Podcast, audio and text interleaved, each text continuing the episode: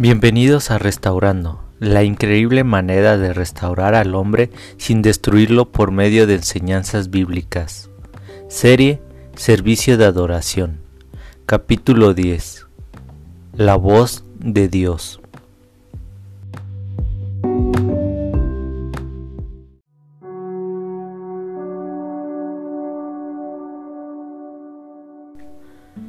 El desafío que presenta la búsqueda constante de Dios en nuestra vida diaria es algo que debemos tomar. Tener un tiempo adecuado para adorar. Esa comunión de hablar, escuchar es necesaria. En los anteriores capítulos hemos mostrado a través de la Biblia cómo el hombre ha tratado de realizarlo, el fracaso que ha tenido por hacerlo a su manera, que quien recibe no se agrada de lo que le ofrecen. Las ofrendas no recibidas, las oraciones no contestadas, aun haciendo de cierta manera no es escuchada tu oración.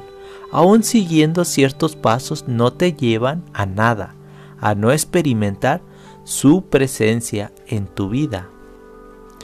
Debemos aguzar nuestro oído para escuchar la voz de Dios esto es como el niño a quien su padre le dice durante un concierto de orquesta sinfónica, escucha las flautas en esta melodía.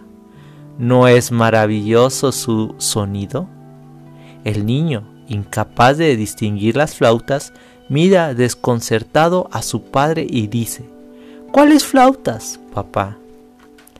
El niño debe aprender primero cómo suenan las flautas por sí solas separadas de toda la orquesta, antes de poder escucharlas en una sinfonía.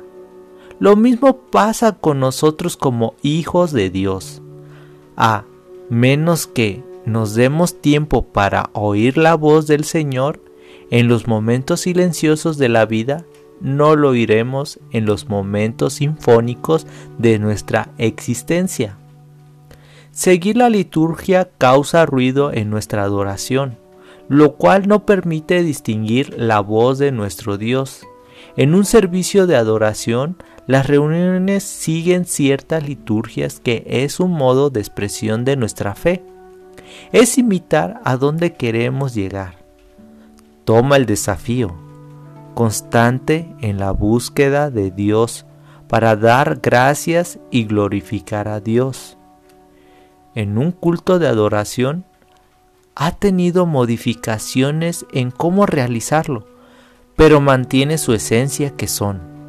Las personas reunidas en un lugar, unánimemente juntos, atentos a la lectura, alabando el nombre de Dios con cantos y una vez entendido la palabra de Dios, teniendo sentido a lo que está escrito, sus vidas tienen a un cambio. Compartir de lo que tenían, gozo de gran alegría, alabanzas y gratitud a Dios Todopoderoso. Al reconocerlo, vienen sobre ellos una llenura del Espíritu Santo, invocando a Dios para salvación, siendo testigos de prodigio, al oír la palabra de Dios y conocer sus hechos, están compugiendo en su corazón, recibiendo su palabra, llenos del Espíritu Santo, reconocen a Jesús como el Señor de su vida, teniendo todas las promesas escritas, testificando y exhortando a ser salvos en comunión unos con otros y en las oraciones. Estos hechos de realizar servicio de adoración es una vida aprobada por Dios. En tu tiempo de adoración se muestran estas esencias. ¿Tu oración son movidas por la lectura meditada diaria o por las circunstancias? El cantar o exaltar a Dios son de gran gozo sin importar en qué momento estás en tu vida. Le dedicas lo suficiente para escuchar, leer la Biblia, la voz de Dios al reunirte en un lugar, las oraciones que realizas son unánimes. Las reuniones dejan a un lado las oración. ¿Has dejado de dar? Quizás te suceda como el niño que está escuchando y viendo la sinfonía. Al ver la iglesia solo ves ruido y personas creando algo armónico y sincronizado, pero no sabes distinguir lo que realmente está pasando. Las personas al inicio ven algo aspiracional en los servicios de adoración y en una vida llena del Espíritu Santo que te va a mostrar por separado los hechos, las palabras de Dios Altísimo, como sus leyes, así como sus promesas para sus hijos que le buscan. Estos mismos vivieron los apóstoles hasta escuchar a Jesús. Él realmente les mostró a Dios tal como Él es, en la manera de servirle, adorarle, buscarle, sobre todo preservar y la promesa de salvación. En Hechos de los Apóstoles nos muestra que se encargaban de dar a conocer quién era Jesús y de sus enseñanzas. A su vez ahí encuentras una manera de servicio de adoración a Dios y el comportamiento de un verdadero seguidor de Él. Ahora podemos saber qué cosas tienen en común todas las personas que están reunidas en Hechos 2.44. Te invito a que tomes este desafío de buscar la voz de Dios.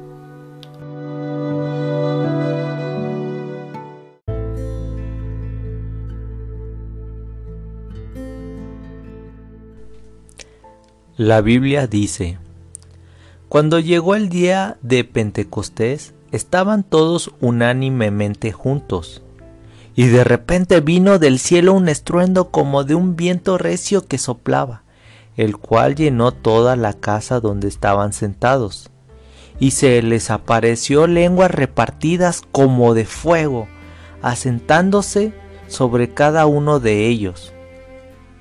Y fueron todos llenos del Espíritu Santo y comenzaron a hablar en otras lenguas, según el Espíritu les daba que hablasen. Moraban entonces en Jerusalén judíos, varones piadosos, de todas las naciones bajo el cielo. Y, hecho este estruendo, se juntó la multitud, y estaban confusos, porque cada uno les oía hablar en su propia lengua. Y estaban atónitos y maravillados, diciendo, Mirad, ¿no son galileos todos estos que hablan? ¿Cómo? Pues, ¿Les oímos nosotros hablar cada uno en nuestra lengua en la que hemos nacido? Partos, medos, elamitas y los que habitamos en Mesopotamia, en Judea, en Capadocia y en el Ponto y en Asia y en Frigia y Pánfila, en Egipto y en las regiones de África más allá del Sirene y romanos aquí residen, tanto judíos como prosélitos, cretenses y árabes, les oímos hablar en nuestra lengua las maravillas de Dios. Y estaban todos atónitos y perplejos diciendo unos a otros, ¿qué quieren decir estos? Mas otros burlándose decían, están llenos de mosto. Entonces Pedro, poniéndose en pie con, la, con los once, alzó la voz y les habló diciendo, Varones judíos, y todos los que habitáis en Jerusalén, esto os sea notorio y oír mis palabras, porque esto, estos no están ebrios, como vosotros suponéis, pues esto que es la hora tercera del día mas esto es lo dicho por el profeta Joel. Y en los postreros días dice Dios, derramaré de mi espíritu sobre toda carne, y vuestros hijos y vuestras hijas profetizarán, vuestros jóvenes verán visiones, y vuestros ancianos soñarán sueños y de cierto sobre mis siervos y sobre mis siervas en aquellos días derramaré de mi espíritu y profetizarán. Y darán prodigios arriba en el cielo, y señales abajo de la tierra, sangre y fuego y vapor de humo. El sol se convertirá en tinieblas y la luna en sangre, antes que venga el día del Señor, grande y manifiesto. Y todo aquel que invoque el nombre del Señor será salvo. Varones israelitas, oíd estas palabras.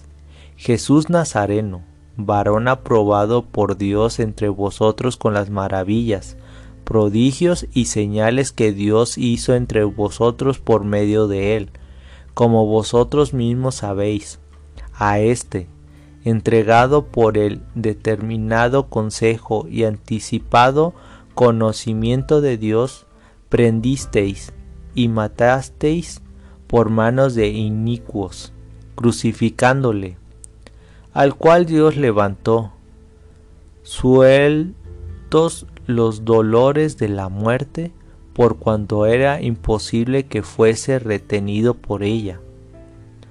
Porque David dice de él, Veía al Señor siempre delante de mí, porque está a mi diestra, no seré conmovido.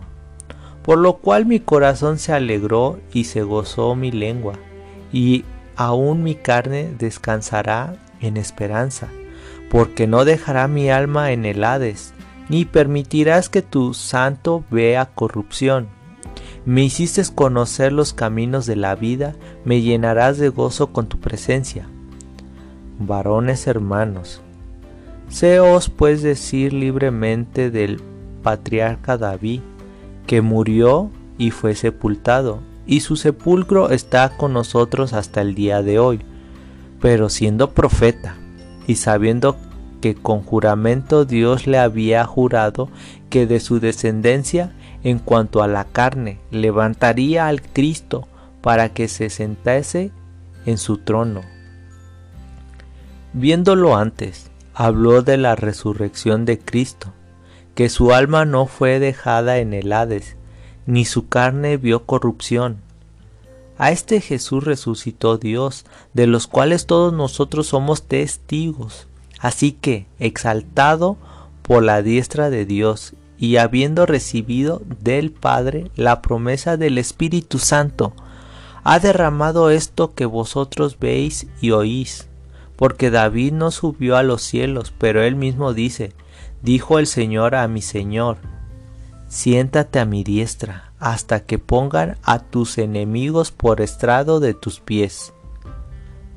Sepa, pues, ciertamente, toda la casa de Israel, que a este Jesús, a quien vosotros crucificastes, Dios le ha hecho Señor y Cristo. Al oír esto, se compugieron de corazón y dijeron a Pedro y a los otros apóstoles, varones hermanos, ¿qué haremos? Pedro les dijo, arrepentíos y bautícese cada uno de vosotros en el nombre de Jesucristo para perdón de los pecados y recibiréis el don del Espíritu Santo. Porque para vosotros es la promesa y para vuestros hijos y para todos los que están lejos, para cuantos el Señor nuestro Dios llamare. Y con otras muchas palabras testificaban y les exhortaban diciendo, Sed salvos de esta perversa generación. Hechos capítulo 2 versículos del 1 al 40. Y sobrevino temor a toda persona, y muchas maravillas y señales eran hechas por los apóstoles.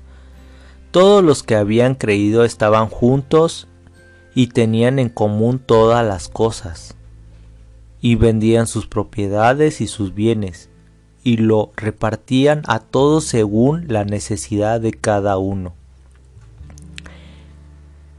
y perseveraron unánimemente cada día en el templo, y partiendo el pan en las casas, comían juntos con alegría y sencillez de corazón, alabando a Dios y teniendo favor con todo el pueblo.